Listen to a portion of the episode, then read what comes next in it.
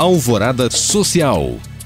Com o objetivo de ajudar as pessoas em situação de rua a enfrentar o frio que chegou à capital mineira, a Arquidiocese de Belo Horizonte inicia a campanha do agasalho.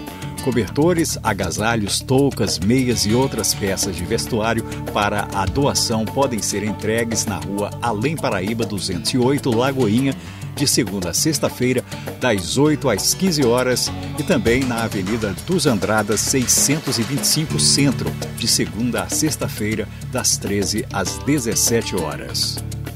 Pensando em impulsionar a recuperação do segmento de alimentação fora do lar e dar suporte aos pequenos negócios, o Sebrae Minas promove o programa Prepara Gastronomia.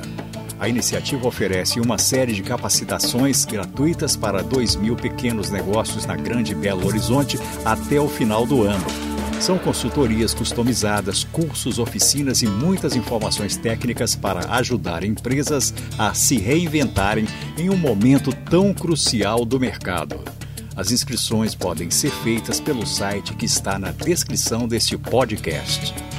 A Revolução Francesa foi um marco na história mundial e todos os anos é celebrada no mundo inteiro. Por isso, do dia 14 de julho até o final do mês, a Aliança Francesa de Belo Horizonte realiza o Festival Liberté, que conta com diversas atrações envolvendo música, exposição, encontros de cinema e de literatura, entre outras atividades culturais que incentivam a capital mineira a entrar no clima francês.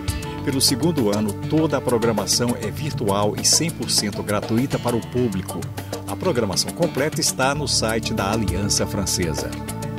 Para saber mais e participar de alguma dessas ações, cursos e eventos, acesse os links disponíveis na descrição deste podcast.